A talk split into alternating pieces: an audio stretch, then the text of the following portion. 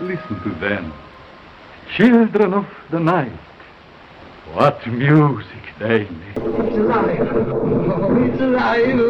It's alive. It's alive. It's alive. Never Etophanes.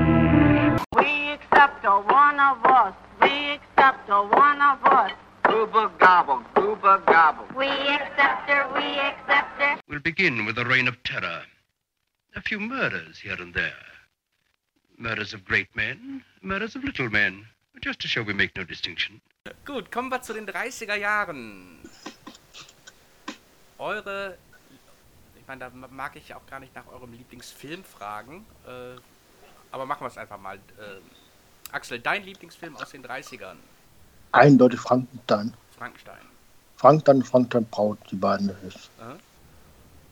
Da hätte ich jetzt auch gesagt, also äh, mein Favorite, also mein Frankenstein liebe ich auch, äh, aber äh, Frankensteins Braut äh, hat mir fast noch besser gefallen. Ähm, ganz einfach auch, weil James Whale, der Regie gemacht hat, auch, auch bei dem ersten Frankenstein Regie geführt hat, äh, ist für mich einer der ersten großen äh, Autoren Hollywoods. Und bei Frankensteins Braut, was eigentlich damals auch wirklich ein Novum war, hat er tatsächlich absolut freie Hand gehabt. Und äh, das heißt, in, in dem Sinne ist es für mich auch ein sehr persönlicher Film geworden.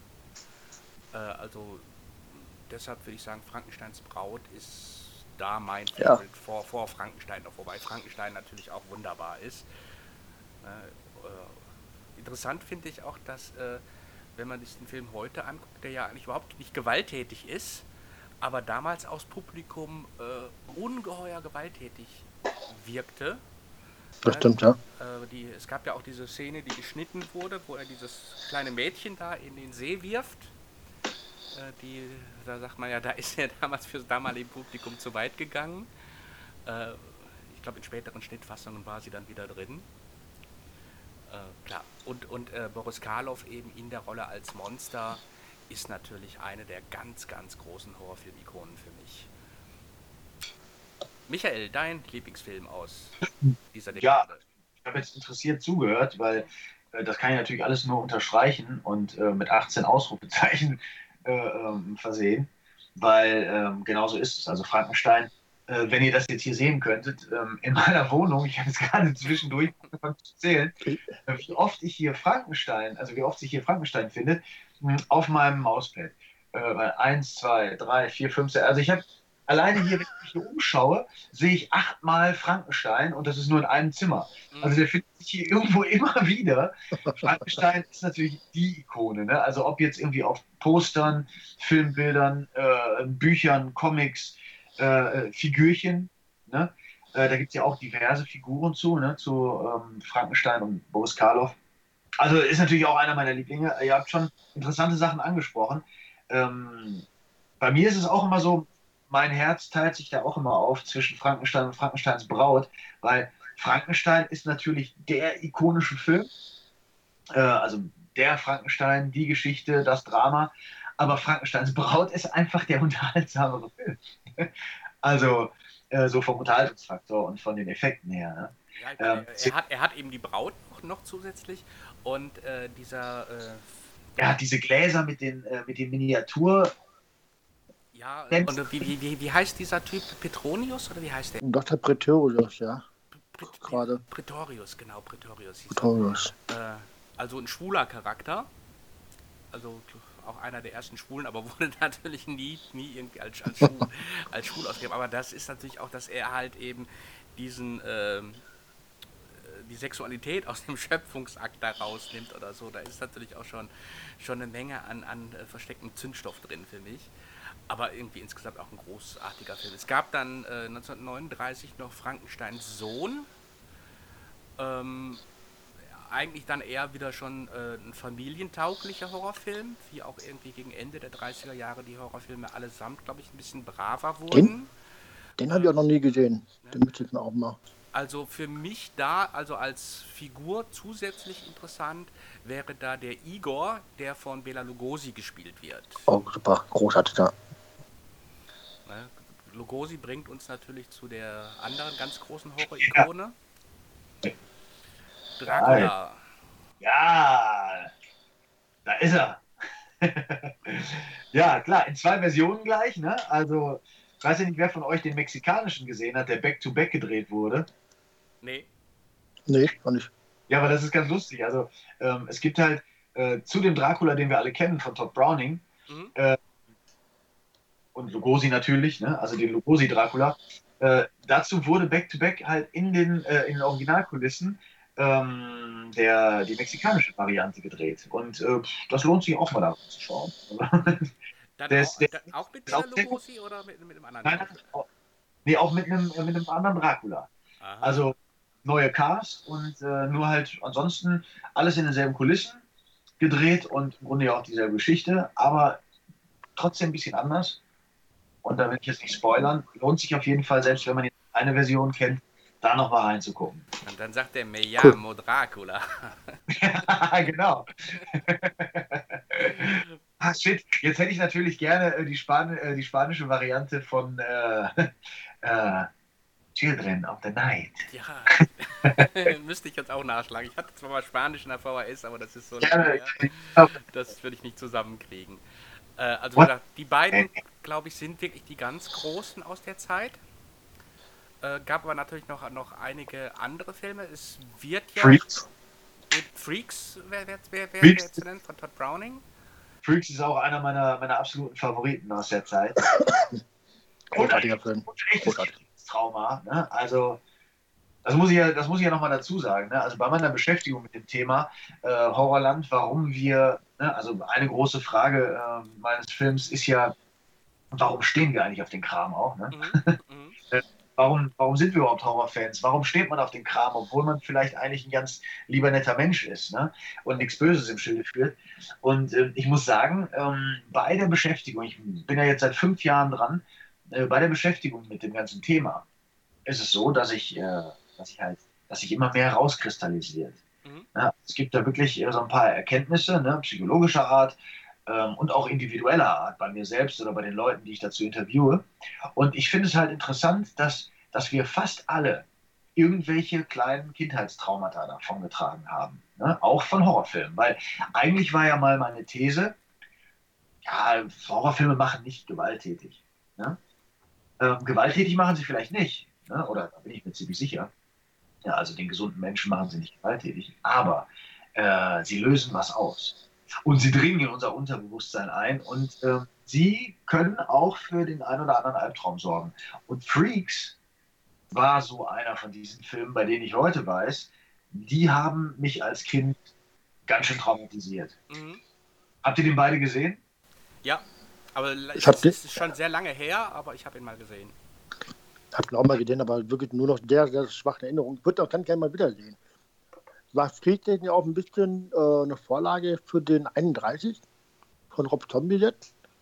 Ja, Rob Mann, Zombie ich ist ein großer Fan von, von Todd Browning und auch von dem Film Freaks. Also Freaks gilt eigentlich so als die Vorlage äh, für im Grunde alle Sideshow-Filme, die es so gibt. Ne? Mhm. Also, Ja.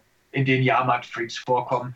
Was das Besondere halt an dem ist, ist, dass er ja halt auch mit, äh, mit echten Kleinwüchsigen gearbeitet hat ähm, und, äh, und dass dieses ganze Setting, äh, das war halt einfach so realistisch und, und äh, für einen Horrorfilm schon sehr unter die Haut gehend. Also überhaupt nicht. Es war, überhaupt nicht eben, es, es war eben nicht die Maske, nicht, dass man jetzt äh, Boris Karloff als Monster schminkt, sondern es Genau. waren, waren halt, äh, es war in dem Sinne alles echt.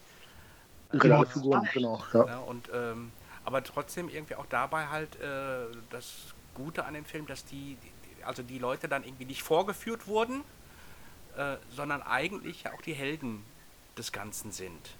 Genau, genau. Ja, also von, von daher, also im Grunde genommen äh, ein zutiefst humanistischer Film, wenn man so will.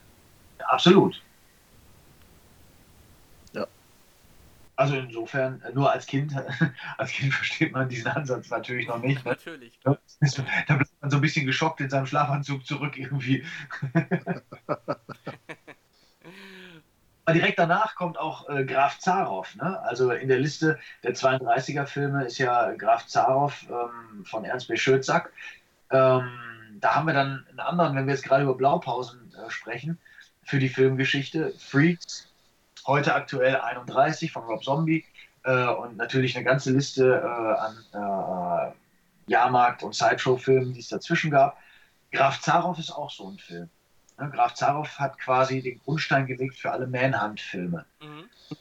Genie des Bösen. Ne? Und äh, ja, vielleicht ganz interessant, äh, ganz interessante Info ist, äh, dass der in den Kulissen von King Kong gedreht wurde. Das heißt also, wir befinden uns bei Graf Zaroff auf Skull Island. Ne? Auf das wusste ich auch noch gar nicht.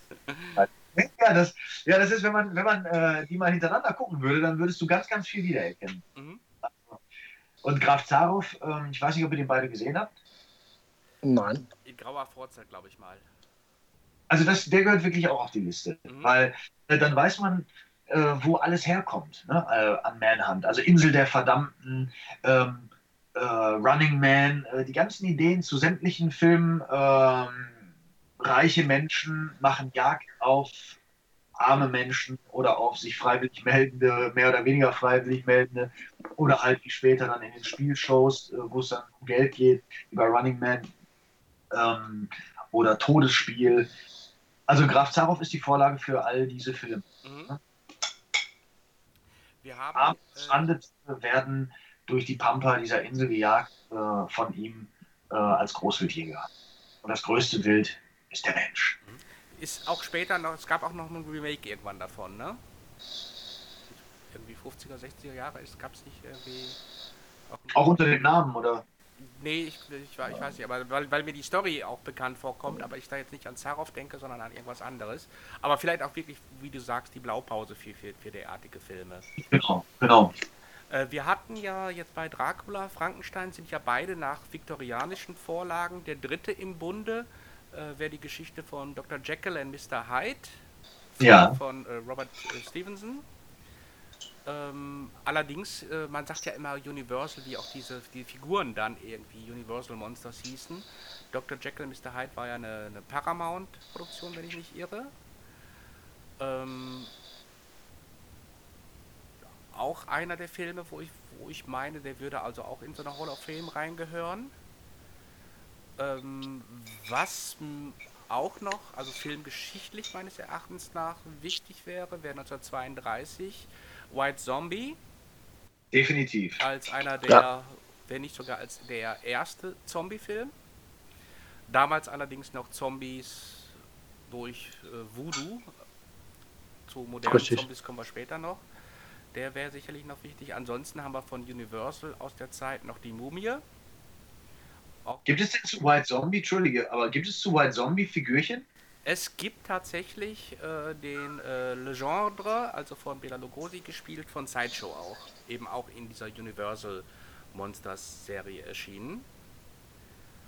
Äh, wo wir da gerade sind, kann ich kurz sagen, wen es gibt. Also äh, diese Universal Monsters gab es ja auch immer mal wieder, so Dracula, äh, Frankenstein sieht man natürlich auch in diversen Formaten immer mal wieder. Äh, in den Großformaten waren sie drin eben in dieser Sideshow-Serie. Universal Monster, da gab es eben den Dracula, Bela Lugosi. Es gab auch zu dem Film eine Renfield-Figur. Es es gab zu Frankenstein natürlich das Monster und es gab Fritz. Aus Dr. Jekyll und Mr. Hyde gab es Mr. Hyde, aus White Zombie eben den Genre, den ich gerade genannt habe.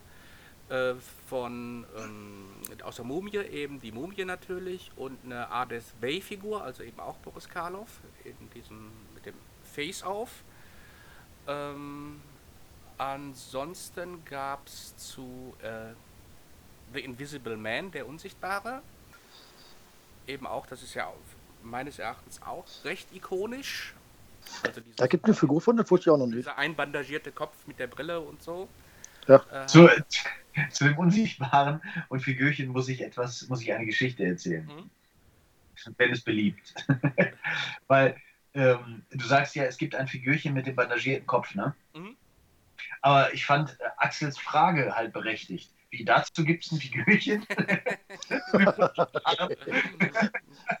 so, aber, aber du sagst, es gibt eins, also man, man geht ja erstmal davon aus, ne, äh, wie soll das gehen? Aber du hast recht, äh, der Einbandagierte mit der Brille, ne? Ähm, äh, okay. Ich habe auch ein Figürchen, aber nicht das, sondern ich habe den Unsichtbaren ohne Klamotten. Oh, die Limited Edition, die Variant-Version. So eine- cool. Eine, eine leere Verpackung. Da gab Das war kein Witz. Also da muss ich, da muss ich eine ganz kurze Geschichte erzählen, äh, weil, äh, weil ich das Figürchen so sehr liebe. Äh, mein lieber Freund Launegar ähm, hat mir mal zum Geburtstag, äh, hat mir halt äh, ein Figürchen, ein selbstgebasteltes Figürchen äh, zu der Unsichtbare geschenkt. Und ähm, ihr könnt euch mein Gesicht vorstellen, als ich das ausgepackt habe. Und du siehst halt einen Originalkarton, ne, den er auch selbst gebastelt hat. Halt dieses, äh, diese, diese, diese Plastikverpackung, die durchsichtige, ne? Mhm. wo das Figürchen drin steht. Und dann der Rückkarton, ähm, da ist ja dann meist ein Plakatmotiv, ne? ähm, schön, äh, schöne, äh, schöne Motive aus alten Pla Plakaten. So, und er hat das auch so gemacht, dass man halt den Unsichtbaren äh, auf diesem Karton sieht. Dann ist der alte Schriftzug von dem Universal-Film, der Unsichtbare, der bandagierte Kopf. Und da drauf klebt halt dieses unsichtbare ähm, Pappteil, in dem jetzt normalerweise das Figürchen drin wäre. Mhm. Jetzt packe ich das aus und schaue drauf. Ich so, ah, schön, der Unsichtbare. Und während Ja. ich so sage, fällt mir auf, ja, was für ein Blödsinn, da ist ja gar nichts drin. Großartig. So, und gucke ich weiter runter und da steht da dieser Sockel, auf dem die Figürchen immer drauf sind. Und da steht drauf gemalt, der Unsichtbare und zwei Schuhe kleben da drauf. Mhm. Und, da, und ich habe einen unendlichen Lachflash bekommen, weil wie genial ist denn bitte diese Idee? Ja. Oder? Ich konnte nicht mehr aufhören. Jetzt habe ich tatsächlich hier in meinem Regal äh, noch eingepackt. Der Unsichtbare als Collectible und tatsächlich in Unsichtbar. Da gab's, also in die gleiche Richtung geht halt äh, eine Action, kleine Actionfigur zu The Fog Nebel des Grauens. Die Bilder liebe ich ja auch, die sind klasse. Ja, stimmt. Nur so ein Wattebausch quasi drin Ja. Wollte ich mir tatsächlich bestellen, gab es aber nicht mehr. Ähm, fallen euch noch weitere Filme ein aus den 1930er Jahren, die man unbedingt gesehen haben sollte? Ja, wir haben gerade schon gesagt King Kong, ne? King Kong und die weiße Frau. Mhm. Ist natürlich auch Pflicht, aber den kennt man ja wahrscheinlich auch. Also, Wobei man obwohl das jetzt auch, mal allen Zuhörern ans Herz gelegt, wer jetzt nur den neuen kennt oder nur den aus den 70ern. Mhm. Es, ist, es geht bei allen Filmen halt nicht über das Original. Ne? Mhm. Das ist ein kleines Plädoyer dafür. Weil äh, äh, die Tricktechnik alleine für 1933 in King Kong und die weiße Frau halt so richtig zur Geltung kommt. Ne? Mhm. Wobei King Kong natürlich so, wenn man äh, man kann ihn irgendwie dieses Genre zählen, aber er ist für mich äh, schon fast eher so ein Abenteuerfilm. Also, Abenteuer, Drama, ja, ist kein klassischer Horrorfilm, Mhm. meinst du? Das meinte ich ja. Mhm. Ja. Äh, erwähnenswert wäre vielleicht noch äh, Mystery of the Wax Museum von Michael Curtis, Ja. ne, wo es auch eine schöne, äh, so eine, auch so eine Demaskierungsszene gibt, äh, die also, ob jetzt bewusst, absichtlich oder auch nicht, eben auch auf diese Demaskierung in Phantom der Oper anspielt, wo eben halt diese äh, Maske dieses Betreibers des Wachsmuseums, ich weiß jetzt nicht, wie, wie die Rolle heißt, äh, diese Maske zerstört wird und dann hat er auch dieses verbrannte, entstellte Gesicht darunter, äh, wo man sich also wirklich gleich irgendwie auch an Phantom der Oper er, äh, erinnert fühlt. Also wäre auch eine Figur, wo ich meine, die wäre ähm, es wert, eben auch in so eine Galerie Hall of Fame reinzukommen. Okay. Den habe ich, den hab ich leider nicht gesehen. Obwohl, ist das auch einer, also es gibt ja viele äh, ähm, mit demselben Thema, ne? diese Stoff wurde mehrmals verfilmt, also wie gesagt, der war von Michael Curtis. Es gab später äh, in den 50ern auch eine Fassung äh, House of Wax, äh, Kabinett. Vincent Price. Professor Bondi, wo eben Vincent Price diese Rolle spielt. Also im Grunde die gleiche Geschichte. Ist die eigentlich im Grunde genommen die gleiche Geschichte, soweit ich weiß. Okay. Ach, nein, nein, Moment, jetzt fällt es mir ein. Ja klar, es gibt sogar, ich habe eine Ausgabe, ähm, da sind beide drauf. Auch die alte Version. Mhm. Genau. Den wollte ich eigentlich immer mal anschauen. Und da ist auch diese Demaskierung halt, ähm, also er hat dieses Wachsgesicht und bröckelt das ab und darunter ist halt die entstellte Fratze. Genau. Okay, schön. Schön. A wolf. Where do you suppose a wolf came from? Even a man who is pure in heart and says his prayers by night may become a wolf when the wolfbane blooms and the autumn moon is bright. Whoever is bitten by a werewolf and lives becomes a werewolf himself. Psychiatrist. Find one for me, Oliver. The best one. Very best one. And if one of these women were to fall in love, and uh, if her lover were to kiss her, take her into his embrace, she would be driven by her own evil to cure him. That's what you believe and fear. Gut, die 40er Jahre. Euer Lieblingsfilm aus den 40er Jahren. Axel, Wolfman. Der Wolfmensch. Ganz klar. Äh, ist Wolfman eigentlich der erste Werwolf-Film überhaupt gewesen oder gab es vorher, vorher schon Werwolf-Filme? Das, also ich kenne den als ersten Film. Ich lasse mich aber gerne belehren, weil auch irgendwie mit Frankenstein und Dracula mal was gab. Ich weiß aber nicht, wann die, ob die vorher waren oder ob die danach waren. Das weiß ich ganz ehrlich. Da. Also Wolfman ist von 1941 und ich, Genau. ich glaube, es ist auch tatsächlich der erste. Also ich weiß nicht, Michael, weißt du da was? Ja, es gab noch 1935, der Werwolf von London. Aha. Ach, Den habe ich aber auch nicht gesehen. Also ähm, ich glaube, ich habe den ähm, die 70er Jahre der, äh, Version davon gesehen. Nee, nee, das ist Blödsinn. Nein, nein, das streichen wir mal wieder. die 70er Jahre Version, äh, das ist der Werwolf von Washington. So, da kommen wir aber später zu. ähm, genau, also auf jeden Fall 1935 ähm, der Werwolf von London, aber leider nicht gesehen, habe ich auch keine Infos zu. Aber, Aber ich sag mal, uns alle, wir alle sind ja sozialisiert mit ne, der Wolfsmensch. Genau, also von, von daher, ich hätte ihn jetzt auch als einen äh, oder den Favorite aus den 40ern genannt. Wobei die 40er insgesamt auch äh, magerer werden in Sachen, Sachen Horrorfilm. Ähm, es liegt wahrscheinlich natürlich am äh, Zweiten Weltkrieg einerseits, also an dem ganz realen Horror dieser Zeit und natürlich auch daran, dass eben halt äh, Horror so ein bisschen durch Science Fiction abgelöst wurde. Äh, deshalb fallen mir aus den, vier, in den 40ern gar nicht so viele Filme ein. Ähm, Michael, hast du noch einen speziellen Horrorfilm aus dieser Zeit, aus den 40ern? Ich hätte vorher noch eine Frage an den, an den Axel. Mhm. ja. Und zwar, äh, erinnerst du dich denn, ich meine, du bist ja, du bist ja bei den Fright Guys, ist ja deine beliebteste Figur äh, der Wolfman. Ja, ist so. Ähm, vielleicht äh, kannst du mal erzählen, wie ist es eigentlich dazu gekommen? Also hast du, hast du eine besondere- besondere Beziehung zum Film auch? Oder, oder Nein, eigentlich, eigentlich gar nicht, weil äh, witzig, weil die meisten denken wirklich, dass Wolfman oder die ganzen Werbefilme meine Lieblingsfilme sind. Ich eigentlich gar nicht so. Ich bin eigentlich mehr so der 80er Jahre Horrorfan, die schlechter Filme, ne, wie äh, Leatherface und äh, Freitag der 13, die ganze Gonray hat. Für, für Wolfman bin ich gestoßen durch Zufall, weil ich damals ein Kostüm gesucht habe, was wirklich so in Deutschland eigentlich noch nicht zu sehen war. Mhm.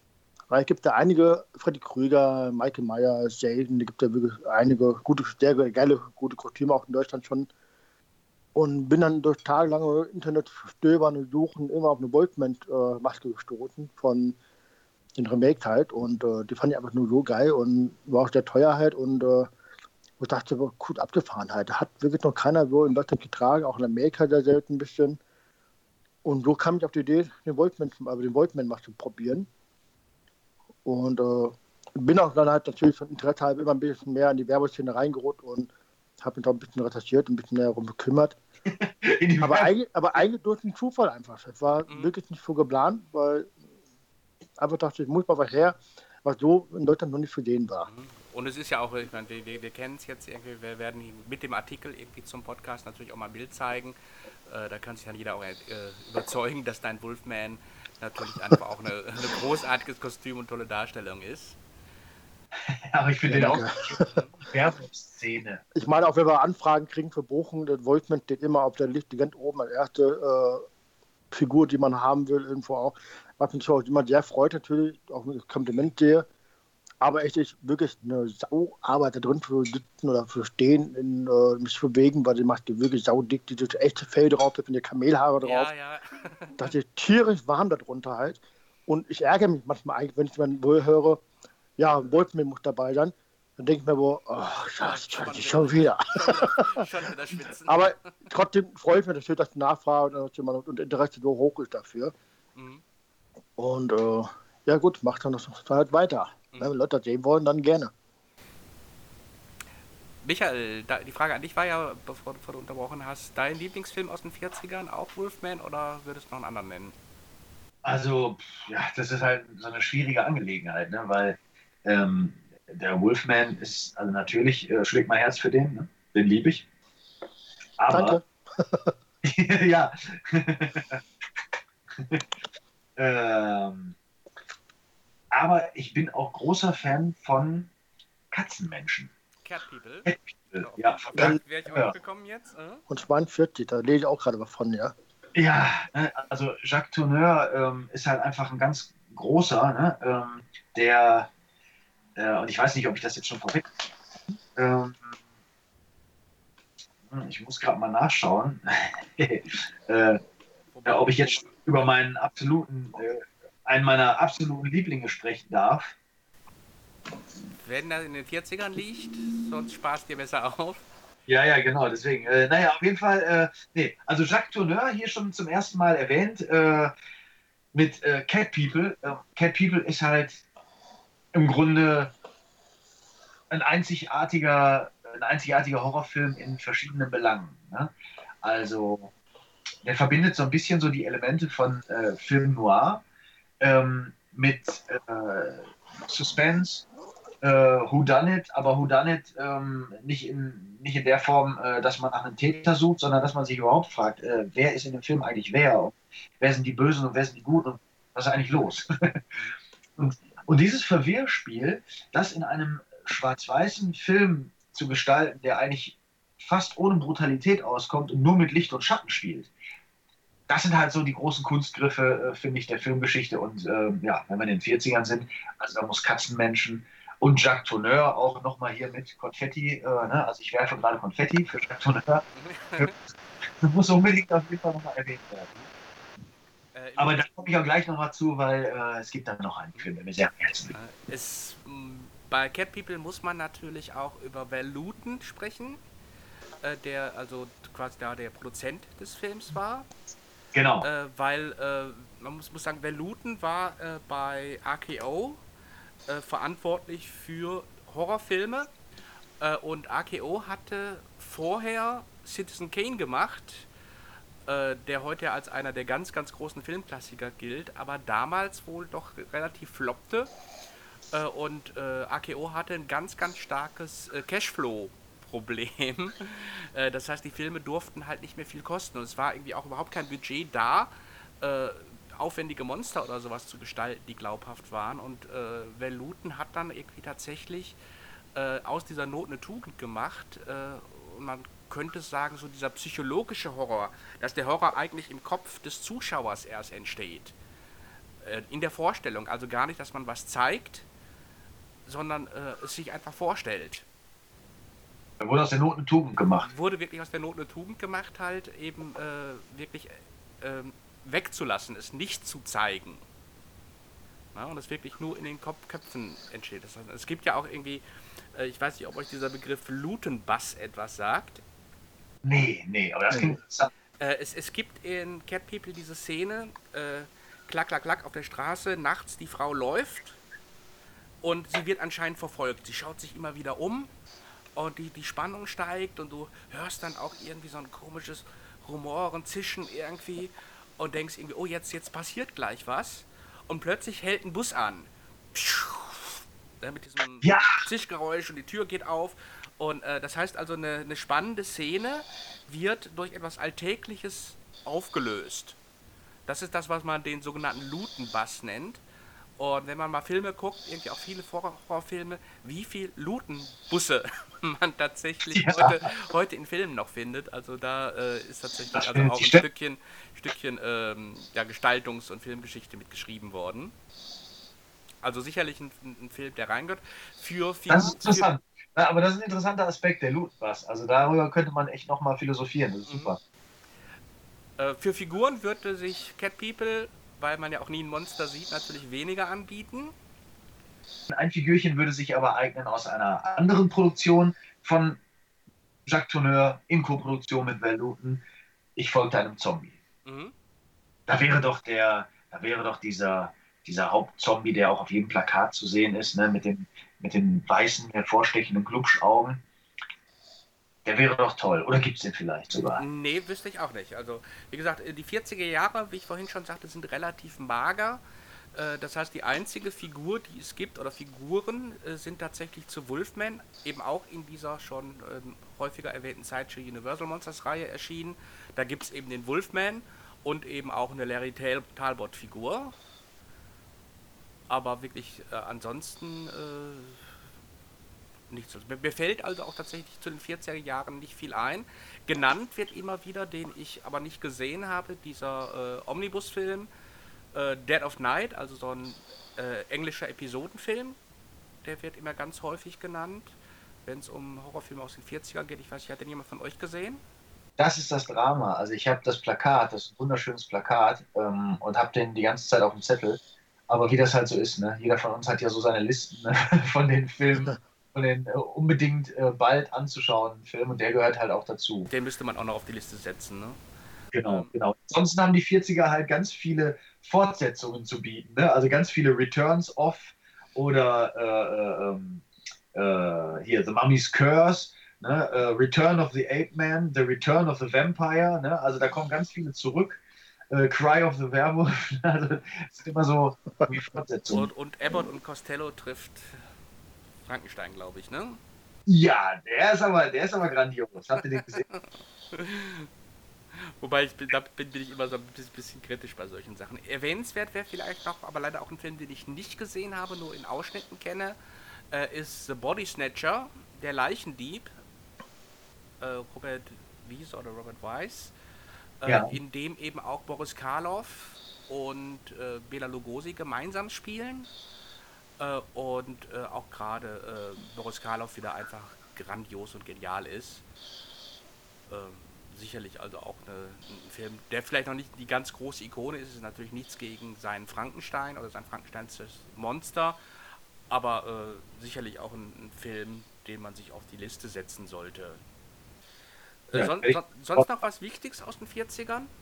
Nee, das Einzige, was ich halt witzig finde, äh, äh, erwähnenswert, äh, weil witzig ist halt, dass es tatsächlich, also bei diesen ganzen Fortsetzungen, äh, dass es, glaube ich, nie wieder in der Geschichte ähm, so viele Söhne, Töchter. Ja, Frankenstein, ne, Sohn von Frankenstein hier, äh, zu vorhin hatten wir der Werwolf von London, hier die Werwölfin von London. Ne? Also da sind es dann immer entweder die Frauen, es gab ja dann auch äh, die, die Frau des Unsichtbaren, ne? der Unsichtbare kehrt zurück, Sohn des Unsichtbaren, ne? Enkel des Unsichtbaren. genau, die Schwiegermutter des Unsichtbaren. Aber man, man sieht eben, dass eben halt auch gerade im Genre, äh, im Horrorgenre so Sequels also auch schon ganz, ganz früh irgendwie an der Tagesordnung waren. Ja. Listen to them. Children of the night. What music they make. So, ich würde ganz gerne noch ein bisschen was zu den Figuren sagen, weil manches vorhin ein bisschen kurz kam und ich auch ein paar in der Aufzählung in der Eile des Gefechts dann vergessen hatte. Ähm, die 30er, 40er Jahre sind eigentlich recht üppig bestückt, äh, dank der Serien von Sideshow. Ähm, bevor Sideshow anfing, Großfiguren zu machen, haben sie erstmal kleinere Figuren gemacht. Das ging los 1998 mit der Serie eben auch Universal Monsters, allerdings dann eben im Format 8 Inch. Da sind damals dann insgesamt 15 Figuren erschienen. Die sind auch alle später dann auch im Großformat gemacht worden. Das heißt fast alle bis auf eine. Der Igor aus Frankensteins Sohn fehlt leider im Großformat. Wäre natürlich schön gewesen, hätte man den auch noch gehabt. Ähm, die Großfiguren von Sideshow, also sprich die 12 Inch bzw. 1 zu 6 Figuren, das ging dann damals los im Jahr 2000 mit Frankenstein. Da wurde eben Frankensteins Monster gemacht. Äh, aus dem Film gab es dann eben auch noch zusätzlich eine Fritz-Figur. Äh, Boris Karloff kommt weiter auch vor äh, in der Sideshow-Serie. Einmal mit Frankensteins Braut natürlich, da gibt es das Monster nochmal. Äh, zu dem Film natürlich eben auch die Braut. Dann taucht Boris Karloff ja nochmal auf in äh, Sohn, äh, der Sohn des Frankenstein oder Son of Frankenstein. Äh, da gibt es ihn dann eben auch nochmal als Figur. Äh, was vielleicht manche nicht wissen, es war ja nicht nur Karloff, der das Monster gespielt hat, äh, sondern es gab auch andere. So hat zum Beispiel Lon Chaney Jr. ihn gespielt, als das Monster gespielt in äh, Ghost of Frankenstein. Da gibt es auch eine Figur. Also Sideshow ist da wirklich sehr gründlich gewesen. Auch hat Lugosi ihn mal gespielt. Das war in Frankenstein Meets the Wolfman. Eben auch als Figur vorhanden vorhanden. Und dann gibt es zuletzt noch eine Figur zu House of Frankenstein. Da spielte Glenn Strange die Rolle des Monsters. Für uns kann es eigentlich immer nur äh, Boris Karloff sein, aber äh, wie gesagt, Sideshow war da halt wirklich sehr gründlich. Äh, weiter es Boris Karloff dann noch in der Rolle der Mumie.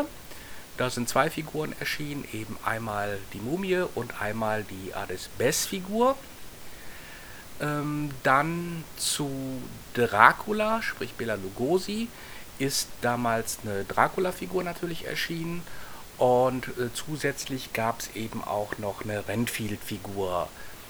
Ähm, weiter ist Bela Lugosi dann als Figur gemacht worden in Wild Zombie.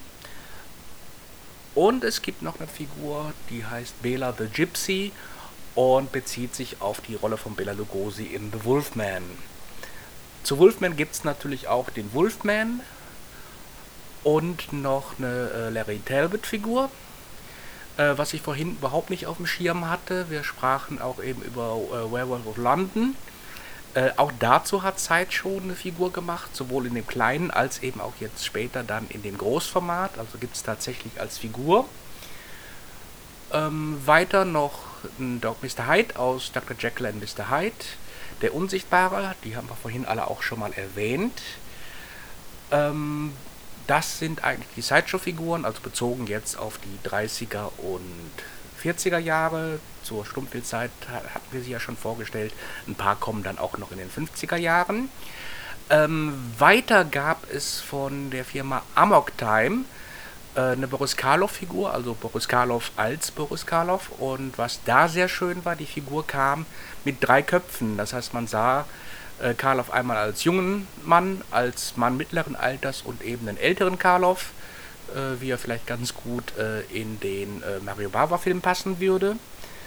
Äh, unlängst sind dann nochmal zwei Figuren angekündigt worden. Da gibt es einmal Boris Karloff als Mord the Executioner. Die Figur ist eine Zusammenarbeit von GoHero, Executive Replicas und Feisen äh, und bezieht sich auf den Film The Tower of London aus dem Jahre 1939. Äh, von Executive Replicas gibt es dann noch einen Bela Lugosi aus dem Film The Phantom Creeps von 1939. Ja, das war dann die letzte Figur, die mir einfällt. Möglicherweise habe ich auch was vergessen. Äh, was die Figuren von ähm, Sideshow betrifft, äh, findet ihr auf der Seite äh, Cool Toy Review einen ganz guten Überblick über das, was erschienen ist. Ja, und das war's soweit. Nächste Woche geht es dann weiter mit den 50er Jahren. Bleibt dran. Schönen Abend, euer Mick.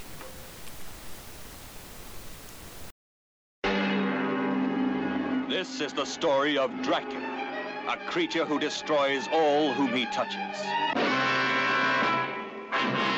Dracula the terrifying, the feared, who sleeps in the tombs of the dead by day and arises at night to inflict his terror upon the innocent and the unsuspecting.